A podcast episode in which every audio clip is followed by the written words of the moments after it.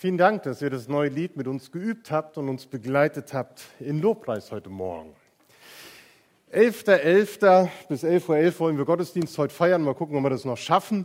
Ich habe ja schon mal überlegt, ob ich heute meine Predigt in Reimform bringe. Aber habe gemerkt, diese hohe Kunst der Wortgewandtheit, die liegt mir dann doch nicht so wie anderen Kollegen, die eben in den Karnevalshochburgen Mainz, Köln, Düsseldorf und anderswo eben ihren Dienst tun müssen. Da kommt das wohl häufiger vor, dass dann eine Büttenpredigt gehalten wird. Auch hier in OWL gibt es tatsächlich Karnevalshochburgen. Also je nachdem, wie das so geprägt ist, das Dörfchen oder die Stadt, da findet man da auch Karneval. Auch hier in Herford gibt es seit 50 Jahren den Verein Herrlicher Herforder Karneval im Pfarrverbund Herford. Mal ehrlich, wer von euch ist Mitglied? Das ist die überwiegende Mehrheit. Ich habe es mir schon gedacht. Das ist so ein Moment, wo ich mich als Südwestfale wieder richtig wohlfühle unter euch Ostwestfalen. Denn auch ich komme aus einer Gegend, wo kein Karneval gefeiert worden ist. Wir feiern keinen Karneval, weil wir haben den Herrn Jesus lieb. So hieß das bei uns im frommen Siegerland. Welche Logik dahinter steckt, weiß ich bis heute nicht. Aber das war schon spannend zu erleben, dass nur zwei Kilometer von meinem Dorf entfernt Rheinland-Pfalz und Herdorf hat die gleichen Buchstaben wie Herford und ich habe mich nicht versprochen, Herdorf eine Karnevalshochburg lag. Und alle Schüler und Schülerinnen, die zu uns nach Neunkirchen in Siegerland zur Schule gehen mussten, durften auch am Rosenmontag noch sechs Stunden anwesend sein hat sich irgendwann geändert. Aber man merkt den Einschlag des frommen Siegerlandes. Es gab auch zu dieser Zeit immer eine Veranstaltung der Siegerlandhalle, wo über 1000 junge Leute zu den offenen Abenden in Siegen gekommen sind. Als Alternativveranstaltung zum Karneval. Da tauchten dann alle christlichen Rockbands, wie sie damals hießen, auf, um eben halt eine schöne Zeit zu haben. Trotzdem finde ich, lohnt es sich einmal ein bisschen näher zu treten und anzuschauen, was bewegt Menschen eigentlich Karneval zu feiern. Was ist eigentlich das Besondere daran, dass wir die Möglichkeit haben, in eine ganz andere Rolle zu schlüpfen, indem wir uns verkleiden oder maskieren? Nehmen wir das Datum und fragen uns mal, Gibt es nicht auch so eine Art Maskenball des Lebens, wo wir jeden Tag unsere Rollen spielen, die auch sehr unterschiedlich sein können und je nach Situation und Gesprächspartner auch unterschiedliche Masken aufsetzen? Woran das liegt, dass wir in solche Rollen schlüpfen, das haben auch die Wise Guys vor einigen Jahren in einem Lied auf den Punkt gebracht, in das wir gerade mal hineinhören.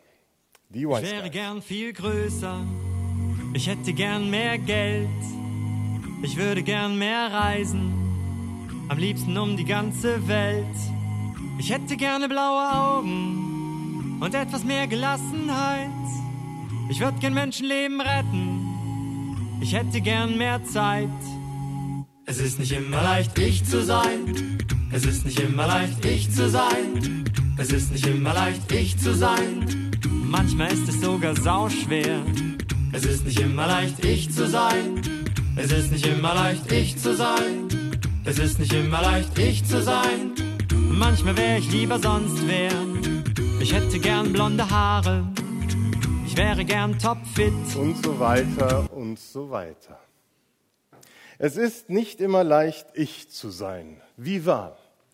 Und wie gut ist es dann, dass wir rauskommen können aus unserem Ich und in eine Rolle schlüpfen wie gut ist es, dass wir uns maskieren können. So ein schönes Kostüm, ein bisschen Schminke, die passende Maske. Auf einmal sind wir jemand anders, können unser wahres Ich vor anderen verbergen. Und vielleicht drückt sich ja in der Auswahl der Kostüme beim Karneval auch ganz viel davon aus, was die Menschen innerlich sich wünschen und sehnen. Könnte man überlegen, was es bedeutet, sich als Scheich zu kostümieren man wäre reich. Oder wenn sich jemand, der jeden Tag in seinem kleinen fünf Quadratmeter Büro ohne Tageslicht als Clown verkleidet und endlich einmal fröhlich ausgelassen sein darf. Wer als Pirat oder Räuber sich verkleidet, der kann wenigstens einmal im Jahr sich über jegliche Regeln hinwegsetzen oder wie auch immer. Vielleicht hast du selber schon mal überlegt, wenn ich denn mal Karneval feiern sollte, als was und als wer würde ich eigentlich gerne gehen? Masken helfen. Sie schützen uns. Sie helfen uns, durch unseren Alltag zu kommen, indem wir auch so oft Masken tragen und nicht nur in der sogenannten fünften Jahreszeit. Wie viele verschiedene Masken haben wir vielleicht auch schon im Laufe unseres Lebens aufgesetzt? Aus ganz unterschiedlichen Gründen. Einer der häufigsten Gründe ist wahrscheinlich, mir fällt es oft so schwer oder es ist nicht immer leicht, ich zu sein. Manchmal tragen wir die Maske der Fröhlichkeit und der Freundlichkeit, der Heiterkeit und des Unbeschwertseins. Wir sind gut gelaunt, komme was wolle und zeigen das auch allen Menschen. Vielleicht auch als Christen, dass wir vielleicht Philippa 4 auch anders verstanden haben. Freut euch in dem Herrn alle Wege, bedeutet für viele Christen, man muss auch immer ein Lächeln haben. So ein frommes, erlöstes Lächeln auf den Lippen. Man darf da auch gar nicht traurig sein. Wenn man diese Maske mal abnehmen würde, dann würden wir vielleicht sehen, dass es dahinter ganz anders aussieht, dass trotz der aufgesetzten Fröhlichkeit Einsamkeit dahinter steckt und man im Leben nicht wirklich viel zu lachen hat. Dass da der zerstrittene Ehealltag viel stärker wirkt und dass man auf gar keinen Fall will, dass das andere mitbekommen, dass es so aussieht. Vielleicht steckt Trauer dahinter, das nicht fertig werden mit einem Verlust, den man erleiden musste. Wir tragen manchmal die Maske der Stärke. Ich schaffe das schon. Das macht mir nichts aus. Nein, kein Problem. Das ist an mir vorbeigegangen. Ich komme schon klar. All solche Sätze. Wir sagen, wir sind stark, wir brauchen keine Hilfe, wir sind nicht auf die anderen angewiesen. Ich kann selbst bestimmen, was ich tue und lasse. Und wenn wir diese Maske einmal abnehmen würden, was käme dann zum Vorschein? Vielleicht ein Mensch, der in sich aber doch zutiefst verunsichert ist und nicht wirklich weiß, wie er zurechtkommen soll. Vielleicht ein Mensch mit Angst, mit Ängsten zu versagen, nicht geliebt zu werden, doch nicht als der starke, witzige Mensch dazustehen, den alle anderen in ihm sehen. Manchmal tragen wir auch die Maske der Abweisenden oder des Abweisenden. Da gibt es Menschen, die sind partout schlecht gelaunt, wenn sie in die Gemeinschaft anderer kommen, um zu verhindern, dass jemand zu nahe kommt. Weil in der Regel wollen wir mit Menschen, die einen abweisen, nicht so viel zu tun haben. In der Gemeinschaft fühlen wir uns nicht so wohl. Und wenn solche Menschen diese Maske einmal ablehnen würden, dann würden wir sehen, dass es dahinter ganz anders aussieht, sondern dass eigentlich genau das Gegenteil gewünscht ist. Dass da eine Sehnsucht und eine Suche nach Zuwendung zu finden ist, nach Nähe, nach jemandem, der einem versteht, der uns trägt, der bei uns bleibt und auch unser Klagen und Leiden auch mal aushält. Wir tragen solche Masken und Verkleidungen nicht aus Böswilligkeit oder aus Gemeinheit sondern wie Monika zu Beginn auch gesagt hat, wir tragen die Masken, um uns zu schützen, um unser Alltag irgendwie zu bewältigen, um hindurchzukommen durch die verschiedenen Ebenen, die unseren Alltag ausmachen. Wir möchten eben nicht immer unsere innerste Befindlichkeit und unser Innerstes nach außen tragen, damit uns jeder gleich an der Nasenspitze ansehen kann, wie es uns geht. Wir wollen ja anderen nicht immer zeigen, wer wir wirklich sind, sondern reisen uns am Riemen und machen vielleicht oft gute Miene zum bösen Spiel. Dann haben wir aber auch Angst, unsere Schwächen zuzugeben. Haben Angst davor, dass andere sehen, man ist doch nicht so cool, so hart, so witzig, wie wir es gerne wären. Manche wunden Punkte oder Verletzungen aus der Vergangenheit wollen wir auch lieber für uns behalten und sie sollen nicht aufgerissen werden von manchem, das wir irgendwann in früheren Jahren oder erst neulich erlebt haben, das uns immer noch beschäftigt, das uns ins Herz gegangen ist, das sollen andere nicht mitbekommen.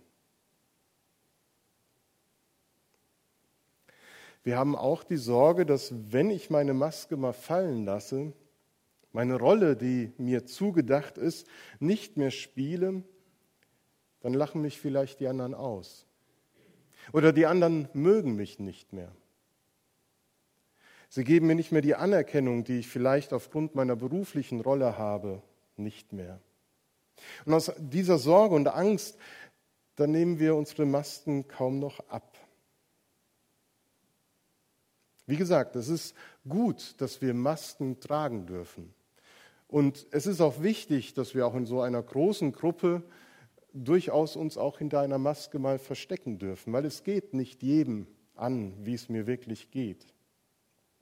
Aber auf der anderen Seite kann es auch zu einer Gefahr werden, immer mit dieser Maske rumzulaufen. Wir tragen nämlich auch Masken, weil wir uns selber nicht ins wahre Gesicht schauen können, weil wir unser Spiegelbild nicht ertragen können. Es ist nicht immer leicht, ich zu sein. Wir verkleiden uns, maskieren um uns, um uns besser darzustellen, um das Unschöne, das uns nicht gefällt, irgendwie zu übertünchen. Wir verstecken uns, unsere Schwächen, unsere unansehnlichen Seiten. Und wir möchten gern so ein positives Selbstbild von uns haben, das strahlt, das schön aussieht. Und nicht wie das, was morgens mir im Spiegel entgegenlächelt. Nein, nicht lächelt. Masken, wohl jeder trägt sie, bewusst oder unbewusst, aus ganz unterschiedlichen Rollen. Und das ist der Maskenball des Lebens, den leben wir, den spielen wir. Und die Frage ist, ob das wirklich auch so authentisch ist, so hilfreich, wie das auf der einen Seite ist, so ist auch die Frage, ist das dann authentisches Leben? wenn ich mich so oft verstellen muss, wenn ich das Gefühl habe, nicht ich selber sein zu dürfen. Denn eigentlich sehnen wir uns ja genau danach, echt, ehrlich, ungeschminkt sein zu dürfen und gerade so, wie wir wirklich sind, von anderen angenommen zu sein. Wie schön wäre es, wenn wir eine Beziehung leben könnten, einen Ort wissen könnten, wo ich keine Rolle spielen muss wo ich keine Masken aufsetzen brauche und wo ich auch keine Verkleidung tragen muss. Von diesem Ort, von dieser Beziehung spricht der 139. Psalm. Er spricht von der Gegenwart Gottes, die mich immer und überall umgibt. Herr, du erforschst mich und du kennst mich, du verstehst meine Gedanken von ferne. Das bedeutet, Gott weiß, was uns bewegt. Gott weiß, was unsere innersten Gedanken sind. Er weiß, warum wir fröhlich sind, warum wir traurig sind, warum wir uns nach etwas sehnen. Und das Schöne ist, dass der Beter des Psalms sich in keinster Weise irgendwie von diesem alles umgebenden und alles wissenden Gott bedroht oder eingeengt fühlt. Nein, er fühlt sich bei diesem Gott, der alles weiß, der alles kennt, auch die verborgenen Gedanken, fühlt er sich geborgen. Weil es der Gott ist, der ihm das Leben geschenkt hat, der ihn ins Leben hineingerufen hat, in das Leben, das nicht immer nur schön ist und voller Glanz und Sonne, sondern eben auch voll dem, was wir zu verbergen drohen wollen. Gott weiß ganz genau, er, der Beter, weiß ganz genau, vor Gott brauche ich keine Maske. Gott selbst hat mich doch geschaffen. Warum sollte ich mich versuchen, vor ihm zu verbergen? Warum sollte ich etwas von dem, was mich beschäftigt, was mir schwerfällt, vor ihm, der mich geschaffen hat und kennt, verschweigen?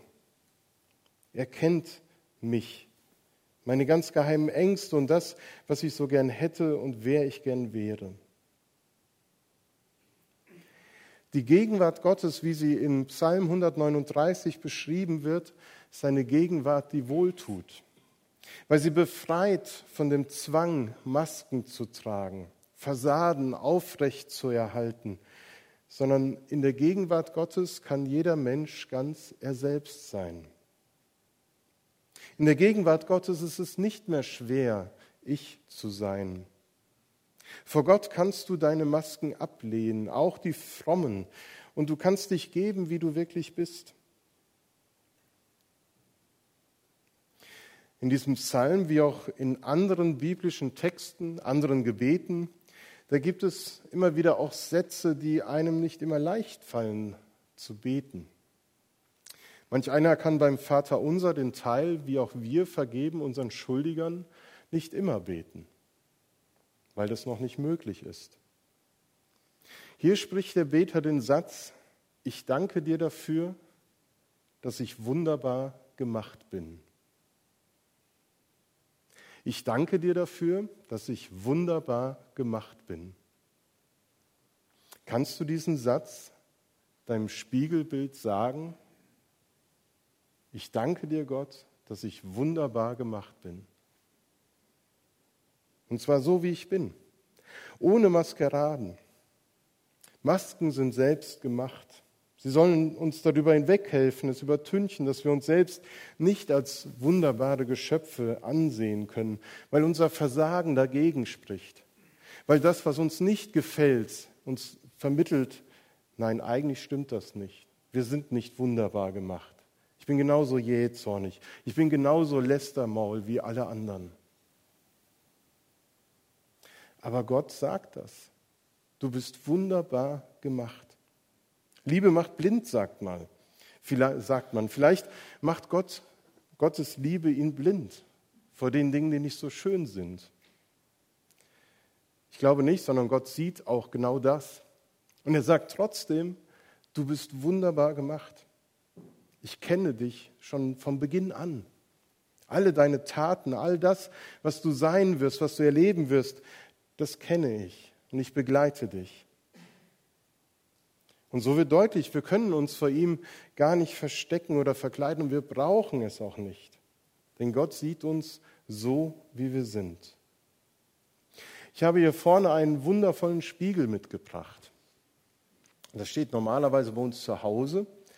Und der ist deshalb so wundervoll, weil wer da hineinblickt, der sieht etwas ganz Wertvolles. Ihr könnt gleich mal nach vorne kommen nach dem Gottesdienst und in diesen Spiegel hineinschauen. Es ist ein Spiegel, der dir zeigt, du bist wundervoll gemacht. Denn in diesem Spiegel spiegelt sich etwas von Gott wider. Du und ich, wir sind lebendige Zeugnisse der kreativen Liebe Gottes. Wir sind, wie die Bibel es am Anfang beschreibt, zu Gottes Ebenbild gemacht. Du bist Gottes Ebenbild. Er hat dich zu seinem Gegenüber geschaffen und in dir ist ganz viel angelegt von dem, was Gott sieht, was Gott schafft. Kann es etwas Schöneres geben, als in Gottes Ebenbild hineinzuschauen? Welche noch so kreativ gestaltete Maske kann diesen tollen Anblick toppen? Du bist Gottes Ebenbild und deswegen bist du wundervoll gemacht. Ein Leben ohne Masken ist möglich in der Gegenwart Gottes. Er lädt uns ein, ganz persönlich in der stillen Zeit, in dem Gebet mit ihm, diese Masken fallen zu lassen. Lass uns das ausprobieren, wenn schon nicht immer, dann wenigstens immer öfter in unserem Alltag. Und wir werden merken, es ist gar nicht so schlimm sondern Gott nimmt mich an, wie ich bin. Und mehr noch, lasst uns das ausprobieren, auch in den Zusammenhängen, in denen wir gemeinsam unterwegs sind, in den Beziehungen, in denen wir stehen. Auch wenn das nicht in dieser großen Gruppe Gottesdienst so möglich sein mag, vielleicht ist es in deinem Hauskreis, im Seniorenkreis, in der Jugendstunde möglich, authentisch und echt zu leben. Auch da Masken fallen zu lassen und einen ehrlichen Einblick zu geben. Ich glaube, wir werden erstaunt sein, wie viele Menschen da sind, die solch eine entwaffnende Offenheit schätzen und dich trotzdem annehmen und lieben und ernst nehmen, akzeptieren, wie du dann eben bist. Gemeinde als Ort, wo dieser Freiraum erlebbar ist wo wir kommen können und unsere Masken ablegen können, um aufzuatmen, um einen Moment in unserem Alltag zu haben, wo es leicht ist, ich zu sein.